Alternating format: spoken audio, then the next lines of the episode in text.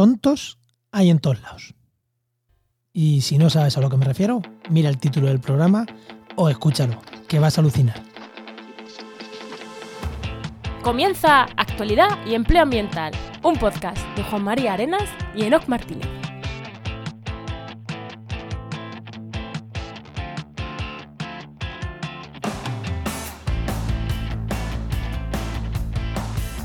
Buenas, soy Juan María Arenas Y aquí Enoc Martínez, y este podcast cuenta con el patrocinio de GeoInnova. profesionales expertos en territorio y medio ambiente, que puedes encontrar en www.geoinnova.org. Hoy en el programa 122, creo que no lo hemos cambiado, ¿no? Puede ser. 121. del martes 7 de diciembre, eh, hablamos de posiblemente los animales exóticos invasores más peligrosos y más grandes del mundo. Creo, porque hablamos de hipopótamos, pero en Colombia. Pero antes, ¿no? antes de entrar en ese tema, eh, ¿qué tal? ¿Qué tal tu semana? Pues, cómo no, adivínalo, un nuevo podcast, efectivamente. Un nuevo podcast de la red, ¿no? Ya confirmado, ¿no? Podemos decir cuál es. Sí, sí. No, no podemos decir todavía cuál es. Espérate, espérate, déjame, déjame un poco. Solo voy a decir que tiene que ver con plásticos, pero no me no quiero decir nada más. Por eso te decía, porque yo no he firmado todavía el. Normalmente siempre cuando ya es definitivo me mandas a firmar el, el contrato, yo no lo he firmado, bueno, el contrato, el, el acuerdo que hacemos con los podcasters. Bueno, ¿y tú qué tal? Pues yo está, mira, voy a contar dos cosas. Está haciendo un montón de cosas esta semana, pero voy a contar dos rápidas. Una, que estamos migrando gran parte de nuestros correos a, un, a otro nuevo registrador de correo, de dominios, de correo no de dominios. Porque al final, eh, un dominio, dos dominios, bueno, pues te ahorras 3 euros y dices, "Bah, da igual, 6 euros ya. Pero cuando tienes ya mm, 28 dominios registrados, eh, a 5 euros de. Claro, 28 por 5, pues son mucha pasta. Ya es como, venga, vamos a ir migrándolos a otro, a otro de dominios que, que también veníamos trabajando con ellos y es, y es más económico. Y nada, bueno, son cosas que estamos haciendo. Y luego, temas de la constitución de la empresa. Eh, esta semana he estado pues eh, llamando a gestor para un lado o para otro con la, la empresa que nos constituimos si no pasa nada en, en enero ya. Ya, ya lo contaremos, ¿no, Enoch? En, en el, en el- a lo que nos dedicamos de la semana, del mes que viene lo contamos, ¿eh? Eso es. Bueno, ¿tú ibas a la invitada? Venga, sí, preséntanos. ¿A quién tenemos hoy? Hoy tenemos con nosotros a Natalie Castelblanco, espero haberlo dicho bien, que es doctora en Ecología y Desarrollo Sustentable en, de Ecosur y miembro del Consejo Nacional de Ciencia y Tecnología de México. Muy buenas, Natalie. Hola, hola chicos, ¿cómo están? Muchísimas gracias por la invitación. Muy buenas, Natalie. Natalie, que es, que es eh, eh, me encanta porque normalmente entrevistamos españoles, pero me gusta cruzar el charco y hoy estamos entrevistando a una colombiana que vive y trabaja en México. Si no me equivoco, ¿no? Sí, es cierto. Ahí, ahí. Así de gusto. Así, así. Y vamos a hablar de un tema. Hoy nos vamos a, a Sudamérica a hablar de, de- de- de hipopótamos. Pero antes, ¿no? antes de entrar con este tema, eh, consejito de empleo. Vamos con el empleo.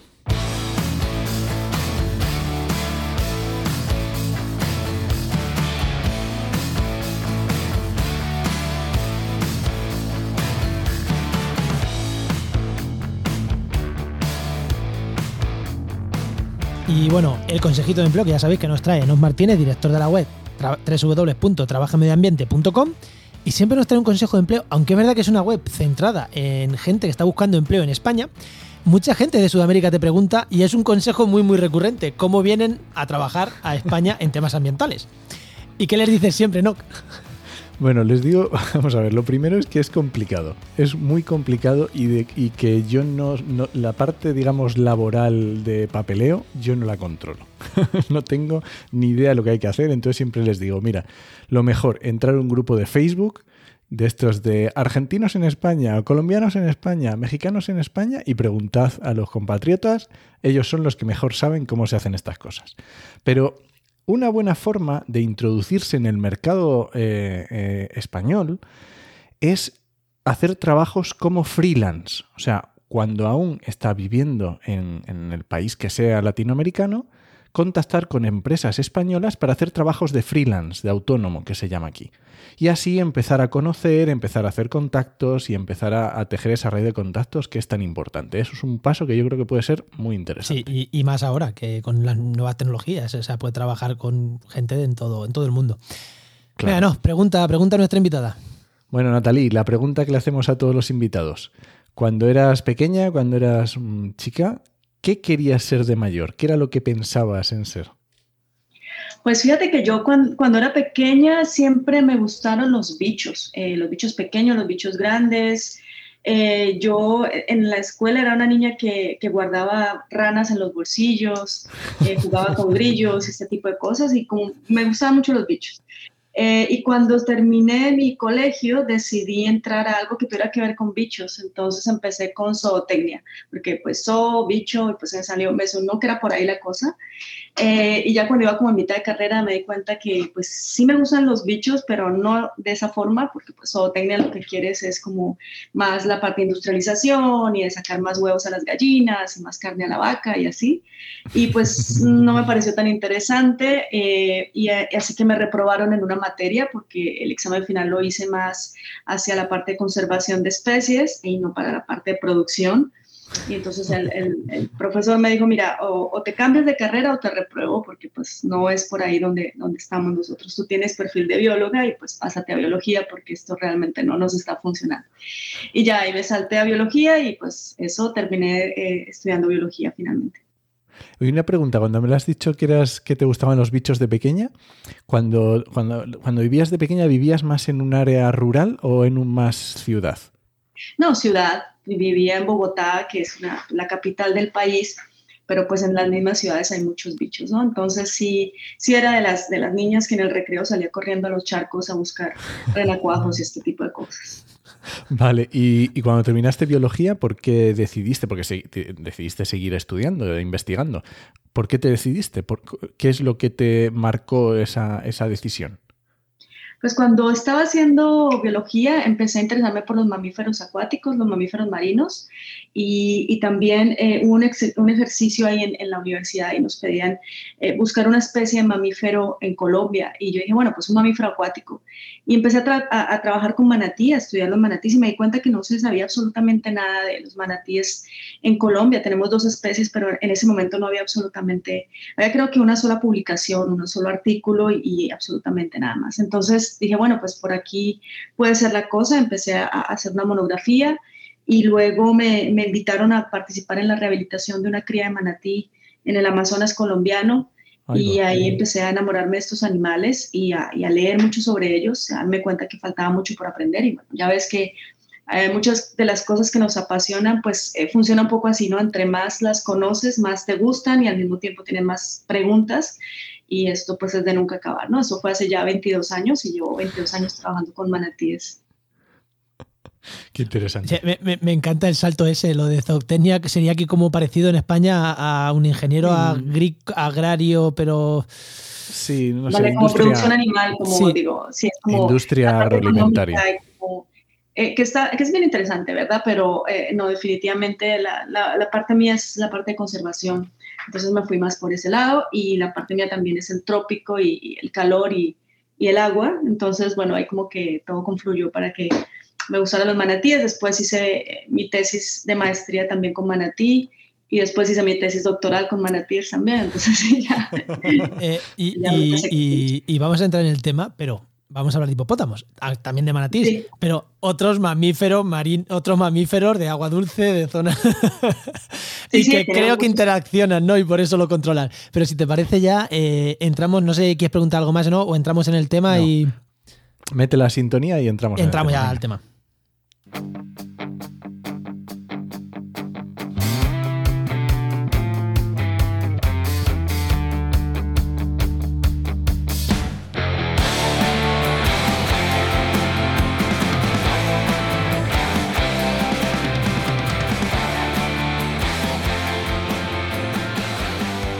Yo creo que en España nadie, eh, bueno, nadie que le interesen los temas ambientales, nadie que le interesen estos, estas curiosidades de animales, de especies invasoras y tal, no ha, escuchado lo de los hipopótamos de Pablo Escobar.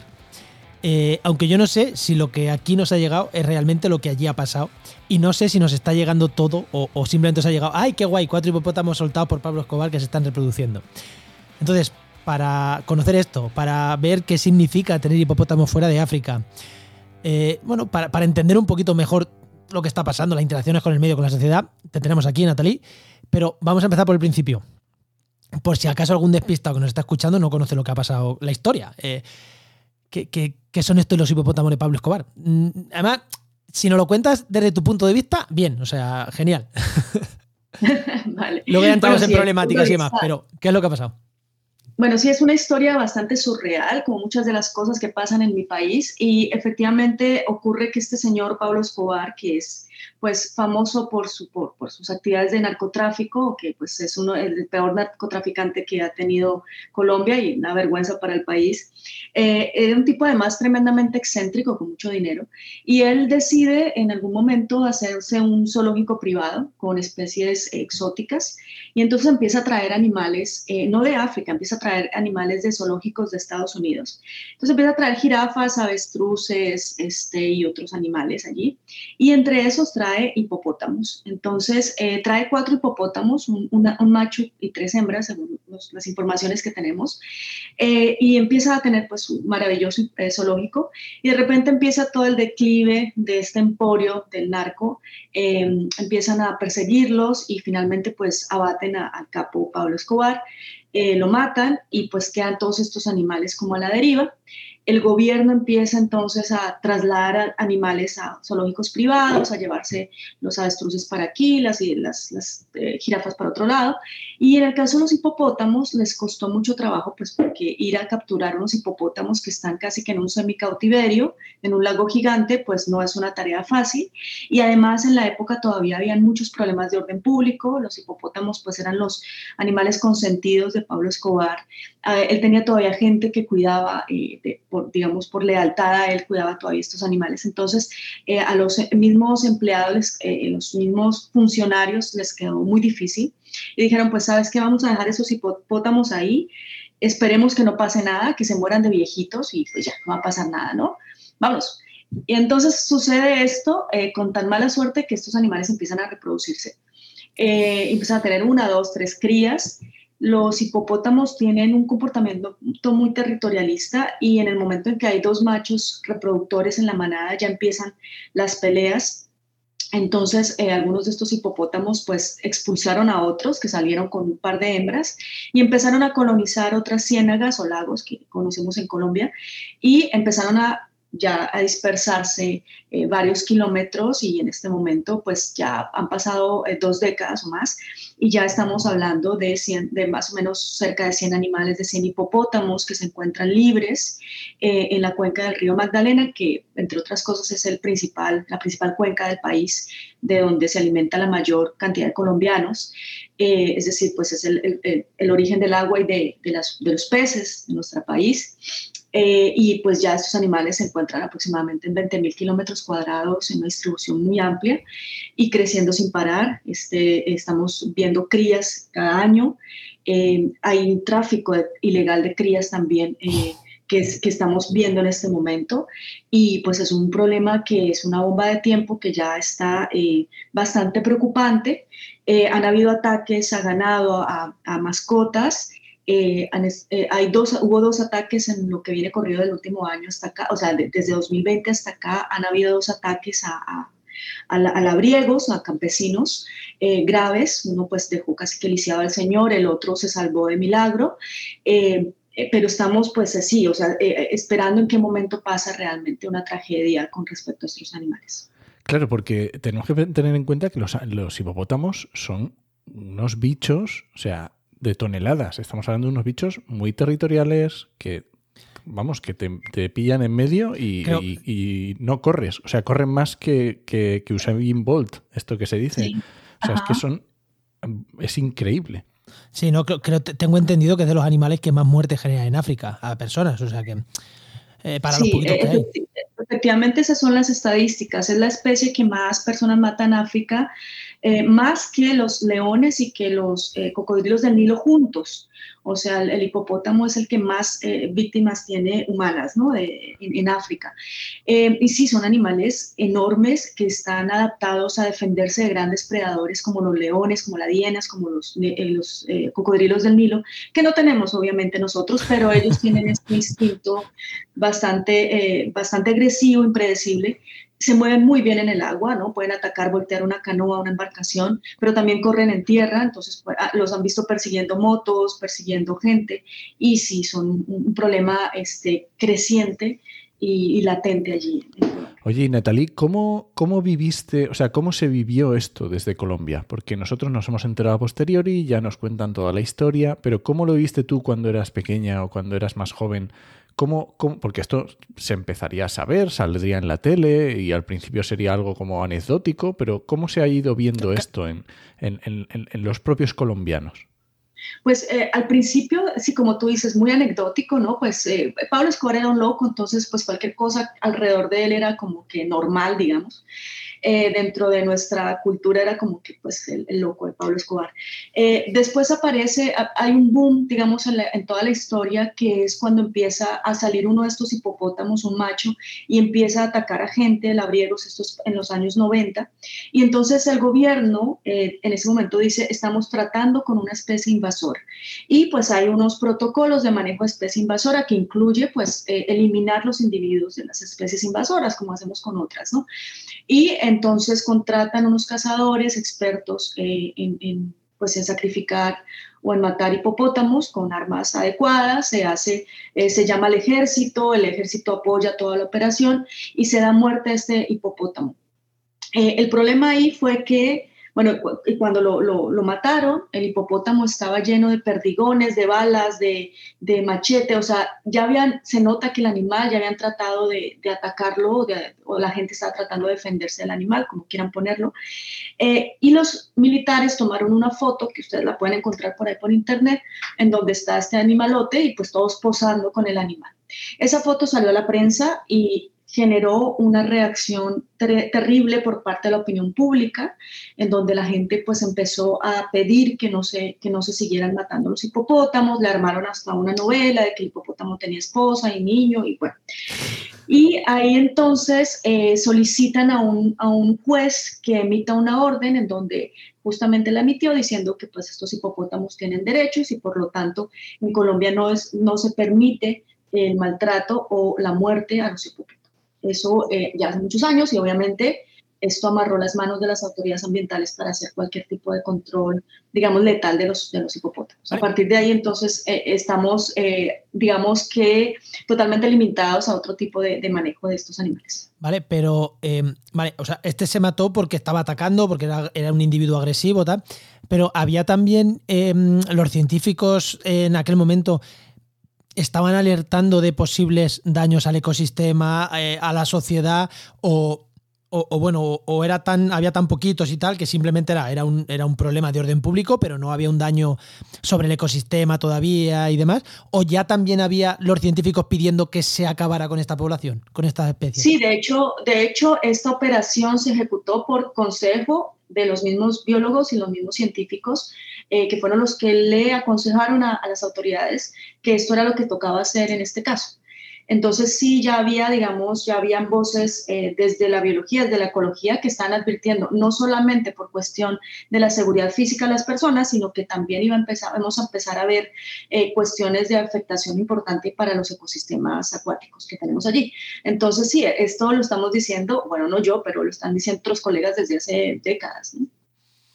¿Y qué tipo de, cuáles son estos problemas eh, a nivel del ecosistema? ¿Qué, es lo que ocurre? Porque está claro que es un, animal enorme que está eh, obviamente en un ecosistema que no es el suyo, pero por lo que entiendo es que se ha adaptado bien y le ha gustado el, donde está. ¿Y qué problemas está causando? Eh, si los, los hipopótamos es lo que nosotros conocemos como ingenieros ecosistémicos debido a su tamaño tan grande, a, su pisoteo tan fuerte, son capaces de alterar, digamos, la estructura física de las cuencas. Entonces, estos animales de día están en el agua, porque no resisten mucho estar bajo el sol, pero de noche salen a forrajear a las orillas. Y en este proceso en que ellos suben a las orillas, comen y vuelven y bajan en la madrugada, pues arrastran en sus pies un montón de sedimentos. Eh, y además también consumen un montón de vegetación, entonces están consumiendo aproximadamente 10% de su peso al día en vegetación. Esa vegetación ellos van y, y, excretan, orinan todo ese, todo ese material en las cuencas. Entonces lo que estamos teniendo son dos tipos de efectos importantes. Uno a nivel físico, de la estructura de, los fondos, de los, márgenes de las orillas, y otro a nivel físico-químico ya de las aguas. Entonces vamos a tener pues un montón de, nitratos, un montón eh, de, digamos, contaminantes de las aguas, excesivo, ¿no? Este, y, eso pues obviamente altera todos los ciclos normales de los ecosistemas acuáticos y de ahí para allá pues todo el efecto dominó que ustedes quieran eh, para todas las especies que habitan allí o dependen de, esos hábitats. Para que os hagáis una idea de esto de los hipopótamos y la, importancia que tienen sobre los ecosistemas, voy a dar un dato de África que, vi hace un tiempo y que me parece también para que entendamos lo que pueden llegar a afectar sobre un ecosistema. Eh, los grandes lagos africanos, el Tanganica, el Malawi, no sé exactamente cuál, creo que era el lago Tanganica, eh, están teniendo problemas porque está reduciéndose la población de hipopótamos en África. Al haber menos excrementos en el agua, no llega tanta contaminación, por así decirlo, de excrementos, de materia orgánica. No es contaminación, bueno, es, es, natural del río, son los hipopótamos los que están cagando. No llega a estos lagos y está bajando la población de diatomeas y están cambiando la dinámica de lagos espectacularmente grandes porque unos cuantos kilómetros más arriba los hipopótamos no cagan en el agua tanto como antes, porque hay menos. O sea, para que veáis el efecto que tiene sobre el propio río. Y si no recuerdo mal, nos has dicho hace un rato que están sobre la principal cuenca, el principal río de Colombia, ¿no? Uno de los principales ríos de Colombia. Sí, es el principal, el principal en términos económicos, digamos, y de transporte fluvial es el principal río, ¿no? De ahí subsisten cientos de miles de familias colombianas, eh, muchas de ellas en estado vulnerable, en, máxima pobreza. Eh, por ejemplo, los pescadores eh, pequeños, medianos, que, viven para su sustento diario, para la pesca eh, de poca intensidad, sacan pues todo su sustento de ahí, ¿no? Entonces ya vemos fenómenos, por ejemplo, que las personas tienen que dejar de ir a pescar en áreas que eran tradicionales de pesca, de tirar la atarraya, de, sacar sus anzuelos, porque saben que ya hay hipopótamos ahí. Entonces los mismos pescadores tienen que buscarse su, manera de darle la vuelta al asunto eh, porque no quieren obviamente exponerse, pero eso es por lo que ellos saben, pero pues en, qué momento estos hipopótamos no se van también al otro lado donde están estas personas. El último pescador que fue atacado fue justamente un señor que estaba en la orilla, lanzó su anzuelo. Este, él dice, yo sé que en ese, en ese lago hay hipopótamos. Me acerqué, vi, vi unos minutos, no lo vi, pues me, fui a tirar mi anzuelo y de repente eh, el animal salió a pocos centímetros de mí. Salí corriendo, este, me atacó, le tiré una mochila que tenía, el animal se entretuvo un poco con la mochila y le dio chance a él de, de correr un poco más, se tropezó, eh, bueno, le metió un colmillazo en un brazo, este, casi tiene pues afectaciones neuronales en, los brazos y finalmente pues alcanzó a correr a la carretera y alguien lo recogió en una moto y se alcanzó a salvar. Pero digamos, eh, las dos personas que han sido atacadas se han salvado de, puro milagro realmente, de, porque estuvo, estuvo ahí en algún momento algo que permitió que el animal se distrajera. Entonces sí es un problema eh, muy complicado. Vale, y ahora entramos, si quieres, ahora te vamos a preguntar también a nivel social. Eh, quiero preguntarte otra parte, otra pregunta a nivel más ecológico. Eh, ¿Está compitiendo contra algunos animales? Porque asumo que está compitiendo contra los manatís. Eh, los dos animales más grandes, por así decirlo, mm, del agua de allí, están compitiendo también, está desplazando a fauna autóctona también. O, o sea, compitiendo con ellos y, y, afectando sobre la propia fauna autóctona, más allá de la contaminación de aguas, más allá del ataque a personas. Claro, yo, yo, yo presumo que es lo que va a ocurrir en el momento en que crezca esta población. Ahorita es, una densidad relativamente baja, estamos hablando de, digamos, 10, 100 animales en un área extensa. En el momento en que esta población se incremente como pensamos y como estamos viendo que se está disparando, sí efectivamente va a tener una afectación a animales eh, que están ocupando ya este nicho ecológico como el manatí, que es un animal exclusivamente herbívoro también de mucho tamaño. Y puede estar afectando por competencia directa eh, puede estar siendo un vector de enfermedades también, ¿verdad? Este, puede estar afectando el recurso alimentario de plantas acuáticas para manatí, con toda esta contaminación con nitratos y todo esto de las heces. Es que el agua va a afectar todas las, eh, macrófitas flotantes y los pastos eh, de orilla, con seguridad los va a afectar.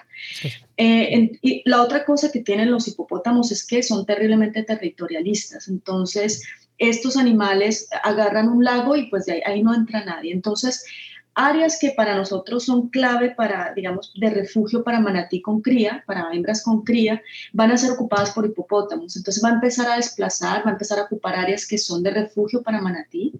Eh, nuestros manatís allá también hacen eh, migraciones estacionales dependiendo del nivel de las aguas. Entonces estos hipopótamos también pueden pararse en estos corredores migratorios para manatí y no dejar que los manatís pasen literalmente pues eh, trancarlos o, bloquearlos. Y entonces en el largo plazo vamos a empezar a ver problemas también de fragmentación de poblaciones de, manatí. Estoy hablando solo de manatí porque es la especie que conozco, pero si hacemos este mismo ejercicio y tratamos de ver cómo afectaría a otras especies, pues para casi que todas las especies eh, que, están allí en el ecosistema, pues vamos a tener una problemática similar. Es que antes de la pregunta que van a lanzar Enoch, también por otro dato, eh, que hagan es que, que en el agua, es que el agua, si no es un agua limpia, no es un agua cristalina, eh, no pasa, no, o sea, no crecen vegetación en las orillas, en el fondo, y, los hipopótamos donde están ellos, el agua es marrón. O sea, por lo que cagan, por lo que remueven, es que el agua es, marrón, o sea, no, no, es un agua súper turbia, no, no es un agua limpia. Sí, de hecho, ayer salió un artículo muy interesante eh, sobre justamente cómo las excretas del hipopótamo tienen un efecto importantísimo en el agua y crean unas condiciones anóxicas impresionantes que casi que hacen que estas bacterias eh, del, intestino de los, de los hipopótamos permanezcan vivas afuera del hipopótamo y puedan inclusive eh, rotarse entre ellos. O sea, ellos hablan de un metabioma o, meta, o sea, es, es, por fuera que está casi que las bacterias, ¿no? Entonces generan este tipo de condiciones en el agua eh, que a ellos les sirve porque su microbioma va a ir rotándose, pero pues obviamente esto, les, esto es, funcionará en África pues porque el ecosistema está adaptado para esto, pero en, en, el Magdalena pues nuestros ecosistemas no están adaptados a estas presiones tan importantes, además de que el Magdalena ya tiene otras presiones ambientales fuertísimas de contaminación, colmatación, sedimentación, o sea, ya tenemos todo un, una problemática muy compleja de conservación en esta cuenca y pues los hipopótamos vinieron a poner la cereza sobre el pastel. Oye, y, Natalie, claro, eh, eh, antes nos has contado este tema de que hubo con este eh, hipopótamo que mataron, de que salió de la manada original, ¿vale? Y claro, toda la contestación social que se, produzco, que se produjo, pero a día de hoy yo entiendo que tiene que haber también las, no sé si sigue esa, presión social a favor del, del hipopótamo, y entiendo que también habrá la presión de, los, de las personas del campo que lo sufren eh, y, a lo mejor tienen visiones encontradas. ¿Cómo se está viviendo eso allí en Colombia? ¿Cómo es la, cómo es la, la, sociedad? Cómo, ¿Cómo, lo está viviendo? Es, está una locura, pues porque eh, cada persona bueno, ah, estamos los que estamos en ciudades desde el celular o desde un sofá abullonado opinando, eh, muchos sin, sin, mayor conocimiento de lo que está ocurriendo y que pues realmente a nosotros nos toca fácil opinar desde acá, tranquilos, pues viendo desde lejos. Están quienes están sacando eh, provecho y se están lucrando de los hipopótamos, ya, ya en el área, porque hay tours para ir a ver los hipopótamos, si tú llegas allá te venden un llavero de hipopótamos, te sacas la foto al lado de un hipopótamo que es gigante, en fin. Y eh, hay un, todo un turismo alrededor de los hipopótamos eh, y hay casi que el, mini safari para ver los hipopótamos y obviamente esto no tiene ningún tipo de, control, ¿no? O sea, la gente en su rebusque, en la manera de buscar el día a día, pues ha empezado a usarlos. Vemos ya el tráfico de, crías de hipopótamo, eh, siguiendo, estas tradiciones este, excéntricas de alguna gente con dinero, posiblemente no muy bien habido, que encargan a un campesino para que eh, secuestre un bebé hipopótamo, eh, lo saque y lo venda a unos precios de, no sé, 1.500 dólares en, la cría. Entonces ya estamos documentando este tipo de cosas, eh, de cómo la gente también se está lucrando de esto. Entonces, definitivamente hay gente en el área que no está de acuerdo con acabar por, con esto porque finalmente es un negocio para ellos.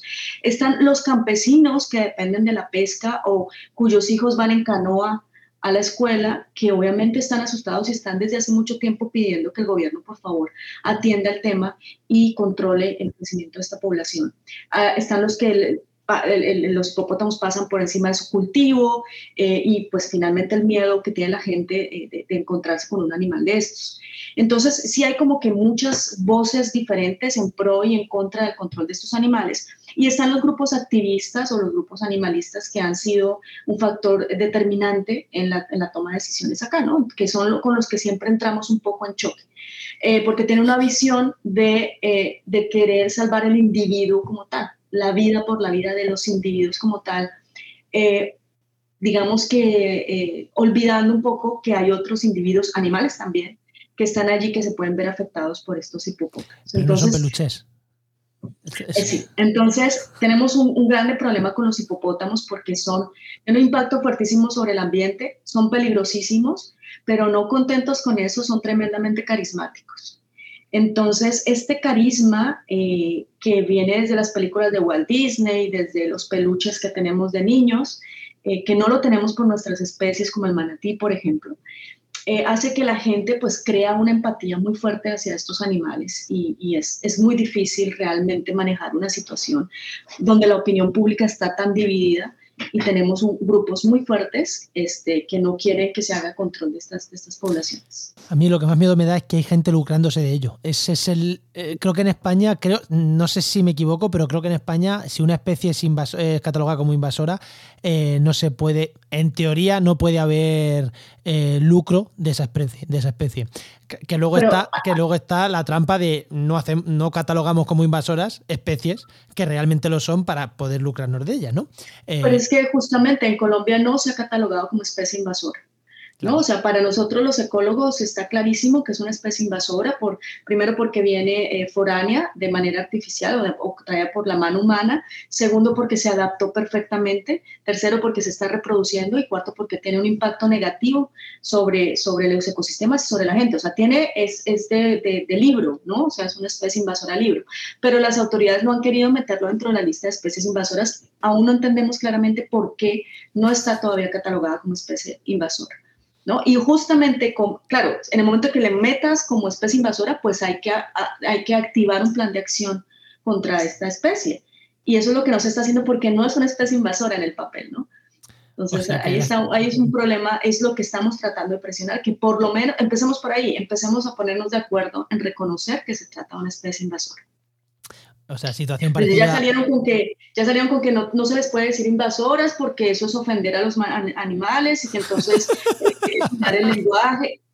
Por Dios, se lo juro. Este es el, este es el, el debate se ha ido por esos, por esos lados, que por favor utilicemos otro nombre, eh, han querido decirles hipopótamos especies refugiadas o no sé qué.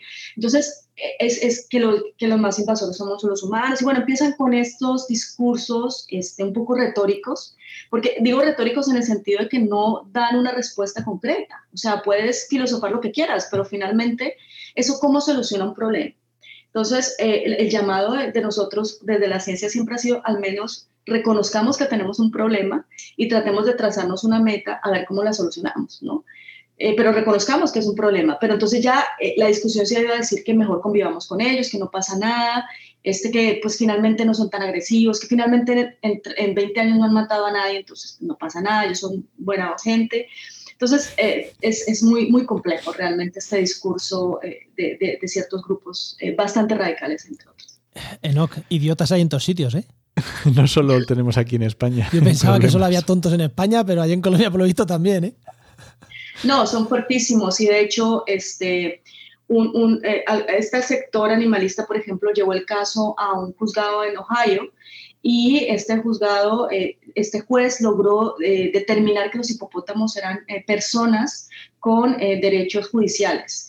Y que el abogado era el apoderado de los hipopótamos para entablar juicios para defender la vida de estos animales. Entonces, yo trataba de discutir con este abogado y trataba de verdad, de corazón, de entender cómo esto soluciona el problema, o sea, cómo esto puede servir a, a, a, al problema que tenemos, además de ponernos más candados a los que tratamos de hacer, de proponer cuestiones de manejo entonces, ¿cómo hacemos si además de eso, eh, si los van a tratar como personas, este, porque es así, ¿no? el tratamiento de personas, como si fueran personas, entonces no podemos hacer absolutamente nada con ellos, o sea, ni siquiera castrarlos podríamos hacer, porque pues no haces eso con una persona, o meterlos a un zoológico, porque pues, no, o sea, si tienes derechos de ser humano, pues no podrías hacer eso. Entonces, es como que las cosas, eh, para mí eso es un retroceso de, de, de, de, lo que estamos haciendo, vamos como de para atrás. Mientras el problema va aumentando, nosotros estamos siendo... Y, y una pregunta, el movimiento este ecologista, eh, animalista, que obviamente nada ecologista, eh, son dos movimientos totalmente diferentes, eh, ¿estás notando que, porque aquí en España yo estoy, no sé si está de acuerdo conmigo o no, un resurgir en los últimos años cada vez mayor en, en, en lo que tú conoces, México, Colombia, que es donde Manu está hablando, también estáis notando este resurgir, o sea, este... Claro, porque, o sea, que, que, que, que aumenten los movimientos ecologistas en defensa de la tierra, de yo eso lo veo bien, pero que aumenten estos movimientos animalistas, realmente están creciendo tanto, son los mismos, eh, no sé, eh, cómo está la situación eh, allí. Sé que nos vamos un poquito del tema, pero es que me interesa mucho saber el movimiento este animalista realmente, la fuerza que tiene y quién hay detrás. Es, es, una, es, es, impresionante y bueno, justamente lo estaba hablando ahorita antes con, con otra gente, porque pues además tienen una manera de debatir que no ayuda, ¿no? Entonces, lo que vemos en redes, por ejemplo, es un ataque personal a nosotros como científicos, ¿verdad? Eh, a mí personalmente eh, me han atacado, han tratado de, dañar eh, nuestro nombre como científicos, han, empezado a decir que somos asesinos de gatos, este, que tenemos contratos o que estamos recibiendo dinero del gobierno ya, ya quisiera yo, no recibo ni un peso por eso, ¿verdad? O sea, es, es, digamos que empiezan un ataque de este, en este sentido. Yo respeto, eh, te lo digo que respeto, digamos, otras visiones, sé que desde la ciencia somos bien, un poco fríos, pragmáticos y lo que quieras, pero yo respeto que hayan otras visiones, que hayan sentimientos, entiendo muy bien lo que genera el decirte, vamos a matar hipopótamos bebés, o sea, a ver, Pensemos en nuestra cabeza en un hipopótamo bebé con sus ojotes así hermosos y realmente es muy fuerte pensar en una cosa de esa, ¿no? En pegarle un tiro a un hipopótamo eh, es, es, algo que no es eh, fácil de digerir como seres humanos y yo lo entiendo, yo lo siento también así. Eh, pero entonces esta gente está pensando solamente en, en, atacar a, las personas, el, famoso matar al mensajero, ¿no?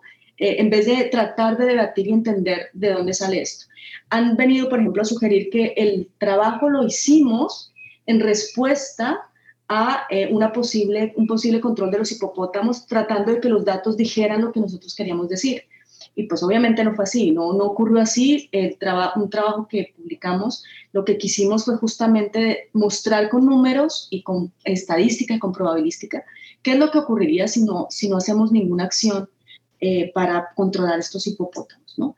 y lo estamos transmitiendo al público. Posiblemente no es de la manera más adecuada porque no somos comunicólogos ni nada, pero por lo menos ha sido honesto y transparente. Entonces sí, eh, es, es, es, realmente eh, pues un poco frustrante porque no hay ni siquiera un puente de diálogo, sino más bien es como una pelea eterna y una descalificación personal que pues no conlleva nada finalmente. Eh, si te sirve de consuelo, Natalia, aquí pasa muy parecido. Yo sé, ¿no? Y se quedan entre los de allá y los de acá y todo eso. Es, impresionante. Y bueno, y pues está, finalmente es un, asunto tan espinoso que las autoridades y pues la gente metida en la política, eh, para los políticos es muy difícil tomar una decisión de esta porque pues también implica eh, su popularidad y sus votos finalmente, ¿no? Entonces, yo creo que esto sí ha demorado muchísimo la toma de, decisiones, ¿no? Que, haya este, esta fuerza a nivel de la opinión pública. Puede que no sea todo el mundo y yo creo que hemos hecho una buena labor eh, de comunicación social eh, del problema y ya se ve cada vez más gente, inclusive de los mismos animalistas, diciendo, bueno, yo pienso que sí tenemos que contemplar cosas como sacrificio, de, la, de los mismos cabezas de los animalistas en Colombia ya lo han admitido. Entonces, bueno, digo que por lo menos ha servido tanto, tanto boom mediático para que al menos se, se entienda un poco el por qué eh, y por qué es necesario solucionar el problema y, y por qué desafortunadamente las opciones, digamos, eh, no letales ya se nos están quedando cortitas para poder solucionar la problemática. Oye, Natalie, has, has mencionado el tema político. Pero, ¿cómo está el tema en cuanto, lo mismo, a los gobernantes? ¿Los gobiernos qué tal, o a lo mejor históricamente o ahora, cómo, cómo están tomando? ¿Hay movimiento? ¿No? ¿Prefieren no tocar el tema? ¿Cómo está? Eh, en cuanto a los políticos, ¿me dices tú? Políticos y gobierno también. Realmente ha habido mucho silencio, o sea, no ha habido, digamos, una, posición, una posición muy clara. Finalmente, a partir de mucha presión se logró que el Ministerio del Medio Ambiente lograra un convenio o hiciera un convenio con la Universidad Nacional de Colombia, el Instituto de Ciencias Naturales y el Instituto von Humboldt, que pues, son eh, biólogos supremamente respetables, y ellos en este momento están saliendo a campo a hacer eh, censos de los hipopótamos para poder tener justamente eh, pues una actualización de los datos de distribución y de número de animales y todo eso, que es información súper importante para que después podamos aterrizar un plan de manejo. Eso es lo que ha hecho el gobierno desde el ministerio. Pero ahorita que están lanzándose todos los candidatos presidenciales, porque tenemos elecciones el próximo año, pues nadie dice una palabra al asunto porque Si dices, vamos a controlar los hipopótamos, se te vienen todos los animalistas encima. Si dices, vamos a dejar que el problema siga, entonces todo el resto del, del, país se les va encima también. Entonces, eh, realmente nadie tiene una, una, digamos, una opinión o una posición muy, muy clara. Y, y, la solución, o sea, yo creo que la solución es evidente, ¿no? O sea, mm, matarlos cuanto antes, ¿no?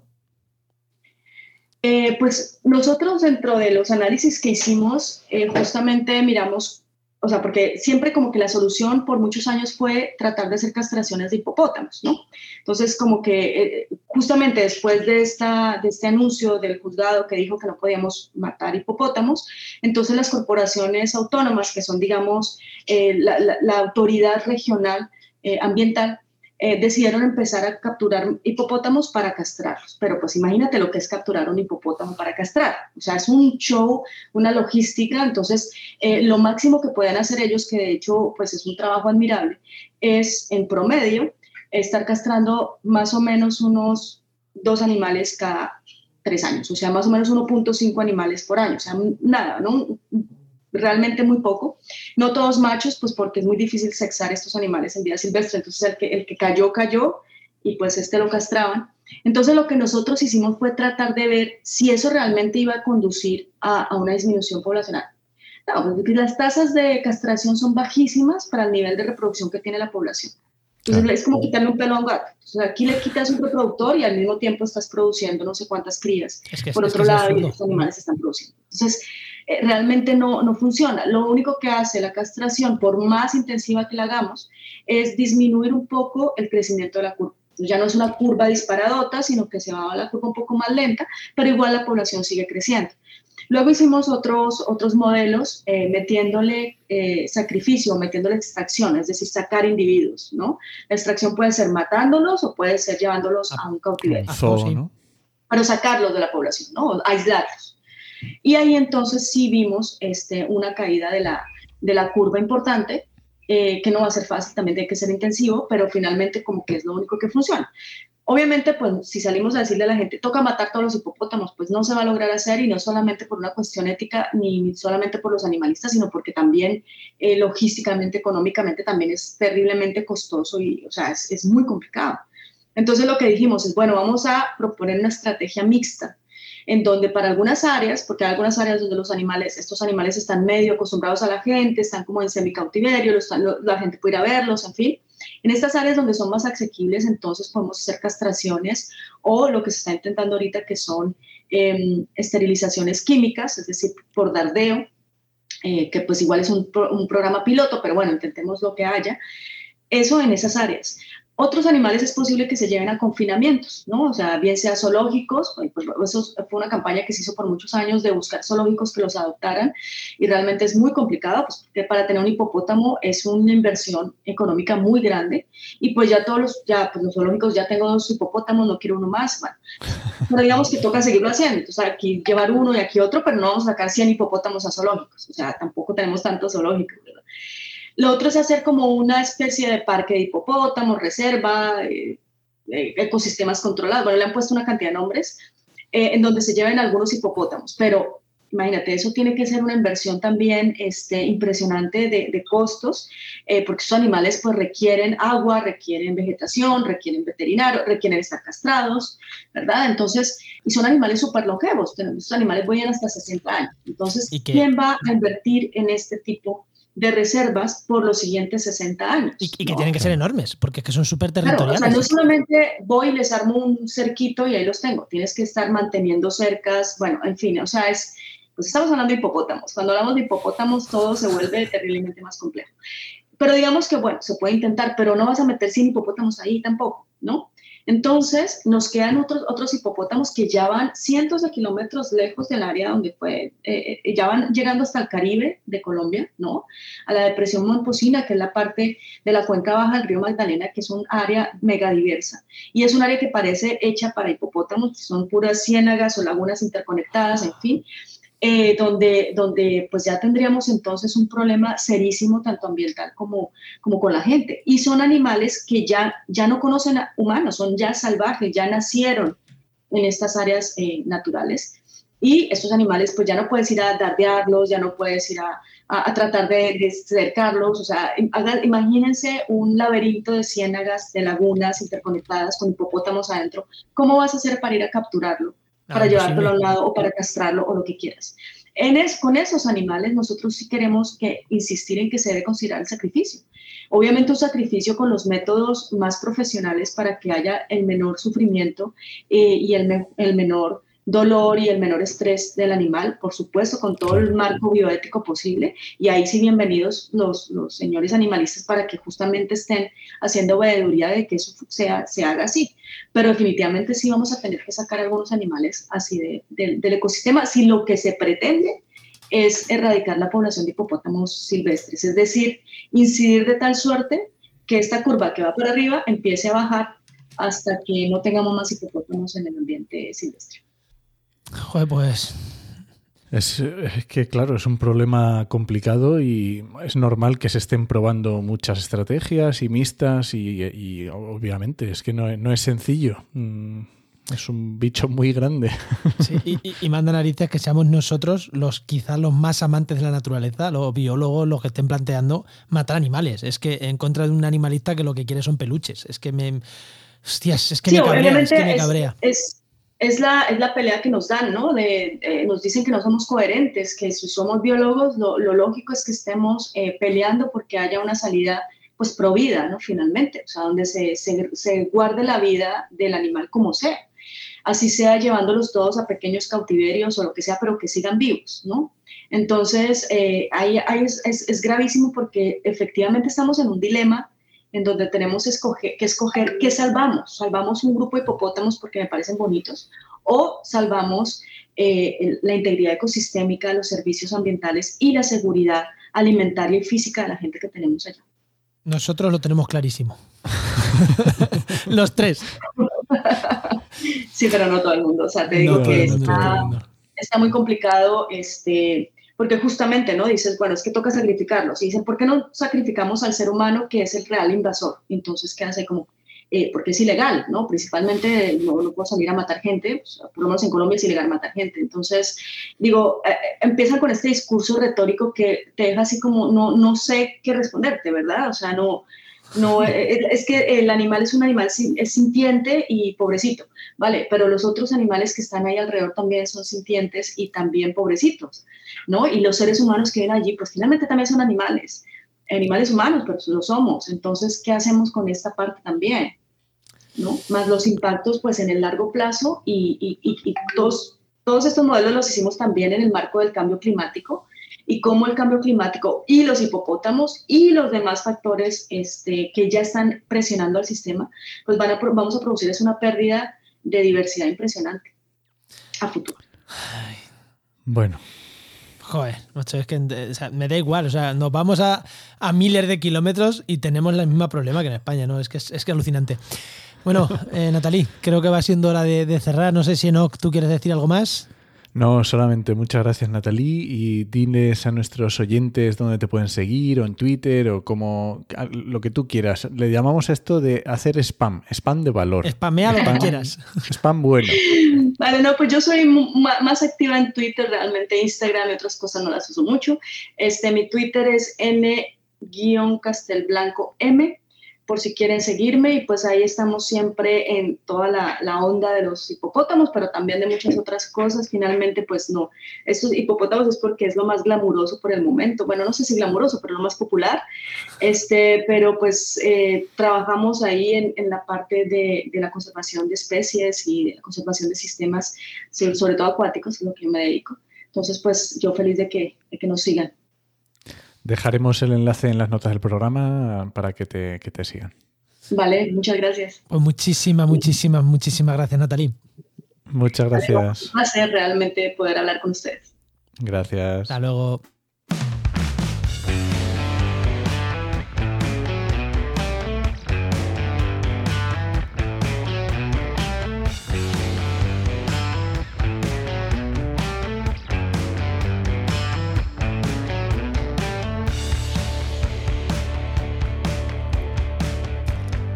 Bueno, pues vamos ya con, Luis, con Luis de Geinova, ya sabéis, director de Geinova, Luis Quesada, que lo tenemos aquí con nosotros. que hoy nos viene a hablar de pajaritos, me parece. muy buenas, Luis, ¿qué tal? Hola, muy buenas, ¿qué tal, Enoch? ¿Qué tal, Juan? De pajaritos no vas a hablar, pero solo de pajaritos, no, hombre, tendrá que ser con algo más, ¿no? Como renovables, por ejemplo. Podemos mezclarlo un poquito. No, no, no, me voy a meter, no quiero eh, hacer intrusismo. Eh, no soy pajarero, aunque me gustaría un montón. Eh, tengo, bueno, conocéis a Itziar. Sí. Itziar me ha picado alguna vez que otra para hacer salidas por ahí, a, ver, bueno, que eran requerido en, en proyectos que hemos llevado y me mola, me mola mucho. Pero, pues, no, no, no puedo llegar ni, ni decir que soy ni principiante. Tú eres como nosotros, que vas con los primáticos y, y dices, eso, pato o no pato. La diferencia entre pato y no pato, ¿no? Sí, sí, pero me compré prismáticos y todo, ¿eh? Para ir a ver. Ahora me las, cada vez que me voy al monte me digo los prismáticos. Hombre, no, lo vamos a dejar en casa. bueno, y entonces con las renovables, ¿qué problema tenemos? ¿Cómo, ¿Cómo gestionamos esto? Bueno, creo que de hecho ya lo hemos hablado varias veces, ¿no? Eh, que, bueno, no solo con las renovables. Es, de hecho, es para muchos proyectos eh, y de hecho también no solo ocurre con los estudios de bifauna, sino que ocurren con otros estudios. Y es que los proyectos no se piensan, no se mm, trabajan desde un principio eh, atendiendo a todas las variables ambientales que, que hay que estudiar eh, y, que tienes que tener en cuenta para poder desarrollar el, proyecto. Entonces, ¿qué pasa con los, las renovables? Que el promotor, mm, cuando ya llevan dos años trabajando en el proyecto, dicen, anda, que había que hacer un estudio de avifauna. Ojo, efectivamente. Un segundo, por, si alguien no se escucha, eh, normalmente cuando se habla de estudio de avifauna, la gente piensa, ah, ya están los molinos funcionando y va por ahí un técnico viendo si se mueren pajaritos. Pero eso es lo que más o menos se hace. Pero lo que estamos hablando ahora es lo que se debería de hacer y bueno, y de aquella manera se hace, ¿no, Luis? Sí, efectivamente. Eh, los estudios de fauna, daros cuenta de que para tener, em, digamos, eh, unas muestras representativas de qué especies, eh, digamos, están por la zona, ¿vale? O que bien campean o que bien realmente anidan por esa zona, o, que de hecho estén de paso, que estén migrando, em, tú tienes que evidentemente hacer un registro de un año, ¿vale? Pues bien tienes que ir ahí, bien sea quincenalmente o bien sea eh, semanalmente, también dependiendo de si estamos hablando de, invierno o de verano, o incluso después también hacer eh, visitas nocturnas. Tienes que realizar esos estudios, tienes que hacer, hacer esas visitas, eh, lo que hace con los transectos, ir apuntando qué, qué, qué especies estás viendo, pues desde a qué altura los ves, qué dirección tienen, cuál es la especie, evidentemente. Em, todo ese tipo de cuestiones que tienen que ir reflejadas dentro de un documento, bueno, dentro de una tabla Excel, que después tú vas a ir recogiendo y que vas, después vas a analizar, ¿no? Pues la representatividad o que, cuántos, cuántos individuos, individuos eh, hay por la zona. Y esto se debería hacer antes de empezar, o sea, un año antes de empezar con los proyectos, ¿no? Claro, esto tú deberías de tenerlo em, previamente a la hora de desarrollar un proyecto. ¿Por qué? Porque no tiene mucho sentido que eh, digas, voy a poner aquí un, un aerogenerador o voy a poner aquí unas placas eh, solares fotovoltaicas eh, en una zona en la que realmente exista un peligro hacia una especie determinada, sobre todo que sea, pues que esté dentro de las listas de, especies amenazadas, protegidas, etc. Entonces, eh, tú no tiene sentido que tú estés desarrollando y trabajando en toda la parte técnica o de proyecto a la hora de implementar ese parque eh, de eólico o fotovoltaico o cualquier otro proyecto, ¿eh? no estoy hablando solo de, renovables, sin tener realmente esa información de forma previa. ¿Vale? ¿Por qué? Porque ya te falta una variable, o sea, ya te falta algo muy importante dentro del estudio que tienes que tener, en cuenta. ¿vale? Entonces, eso normalmente los promotores pues no llegan porque los, tiempos a la hora de planificar siempre van muy justos, van ahí a, a correprisas, efectivamente. ¿Qué es lo que pasa? Pues que llegan los estudios y no están completos. ¿Qué es lo que dice el ministerio? Que está un poquito harto de recibir estudios de eso, pero no digo el ministerio, digo también todas las eh, consellerías, consejerías, etc. Esto lo podemos trasladar también no solo a los estudios de bifauna, sino a otro tipo de estudios en los cuales eh, la aptitud del suelo, ¿vale? O la, mm, eh, digamos, cuál es eh, el grado de, vulnerabilidad de ese suelo, cuál es el grado de accesibilidad de ese suelo, cuál es el grado de, bueno, cómo, de favorable es una zona o un suelo concreto para eh, que tú implantes esa determinada actividad. Pues eso no se hace previamente. Entonces acabamos poniendo los, em, las actividades, en este caso, cuando hablamos de renovables, siempre vamos a tener que tener en cuenta que tiene, hay un, factor que es determinante, que es el factor energético, es decir, dónde va a haber esa variable. O sea, el promotor lo que quiere es recibir, eh, que, se le vuelva rápido el dinero, digamos, que exista un retorno rápido de ese dinero, de esa inversión. Por lo tanto, va a poner el molino donde mm, haya más viento. Si no existe, no va a haber inversión, ¿vale? Entonces, esa zonificación estratégica también tengo que decir que es una labor que tendría que haber hecho también en, la, Consejería o la Consejería o la Junta, etcétera. Pero bueno, esto ya es otro melón que si queréis abrimos. Abrimos, abrimos otro momento. Pero para los sitios de bifauna, que me un poquito por el cerro de Úbeda, evidentemente estamos hablando de una variable que eh, casi nunca está incorporada de forma completa a la hora de presentar un estudio de impacto ambiental de un proyecto de, energía renovable. ¿Y si son obligatorios estos estudios? Si esto se soluciona muy fácil. O sea, coges y tiras para atrás. A ver, han entrado 10 proyectos, 10 incompletos, los 10 a la mierda. Eh, te, acabas, o sea, es que acabas este problema. O sea, si, si, si, si tiras para atrás todos los proyectos que no estén bien, o sea, es como, tú puedes presentar un proyecto mm, que no esté correcto, si, si no me lo aceptas, no te lo voy a presentar. Si me lo vas a aceptar, yo te lo voy a presentar. Yo creo que ese es el problema que hay en estas cosas, en estos casos. Sí, tienes razón, pero tú date cuenta que en estos momentos el sector energético renovable es estratégico. Entonces, eh, nos encaminamos hacia un punto mm, complicado, ¿vale? Dentro de los combustibles fósiles, bueno, en realidad de muchas de, materias primas, etcétera, y estamos hablando de que hay una priorización completa sobre, sobre la parte de, de energías renovables. Entonces, hay que poner en la balanza esas dos cosas. Y, mm, un proyecto yo tengo que romper, más. yo tengo que romper una lanza a favor, porque esto se está aprendiendo. ¿Vale? O sea, una cosa hace un año, hace dos años, no es lo mismo que ahora. Ahora los promotores ya saben, se habla mucho con la administración antes de iniciar un proyecto para que sepan todo el proceso que tienen que llevar, como el tiempo, todas las cosas que hay que hacer. Entonces, se está aprendiendo también, oye, poco a poco. Sí, no, tienes razón en eso, que cada vez, eh, de hecho, lo hemos notado eh, en los últimos, bueno, a ver, dos o tres años que llevamos con esto, sí que es cierto que eran los proyectos o los promotores en este sentido están ya bastante más concienciados, pero ¿sabes por qué? ¿Por qué les ha tocado? Porque se han pegado de bruces contra la administración Exactamente, porque han hecho lo que yo decía, o sea, rechazado. Claro, entonces evidentemente o han visto cómo se lo rechazaban al de al lado, ¿sabes? Entonces eh, directamente ya también se va limpiando un poquito más de todo esa, mm, ese número de gente que está invirtiendo y que están haciendo ahí. ¡Hala, venga proyectos, venga proyectos! Y después mm, no van a salir adelante, que lo único que tener era especular con ellos. Y cada vez se quedan más las promotoras serias, ¿no? Las promotoras que de verdad eh, no están haciendo tanta especulación, que la sigue habiendo, ojo, y que siguen haciendo eh, parques brutales, parques sin sentido, que siguen estando ahí y que realmente es complicado llegar a gestionar todo esto. ¿eh? Es, complicado. La especulación en renovables me la voy a apuntar para otro programa. No sé si para el siguiente o para otro, pero me la voy a apuntar. ¿eh?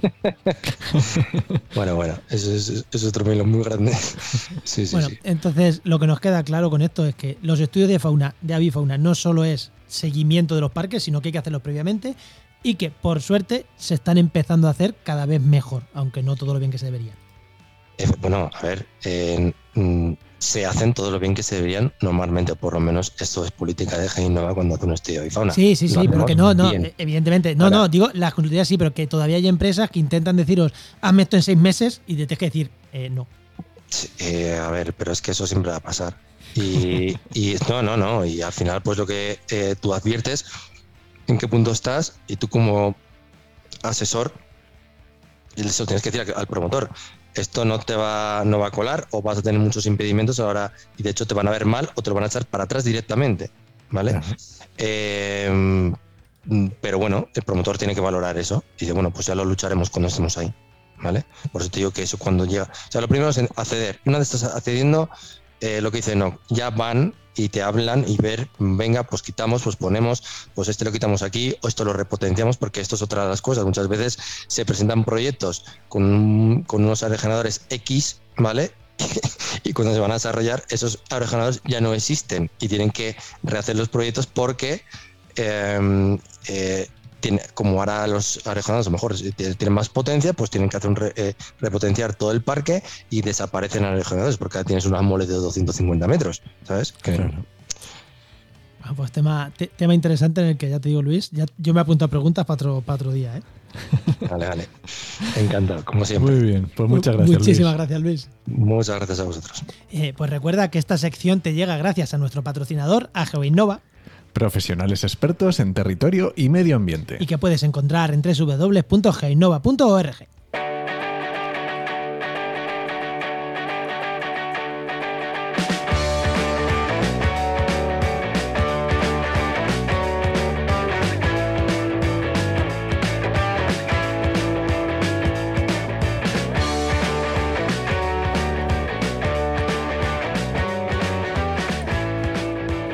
hoy no estoy bailando.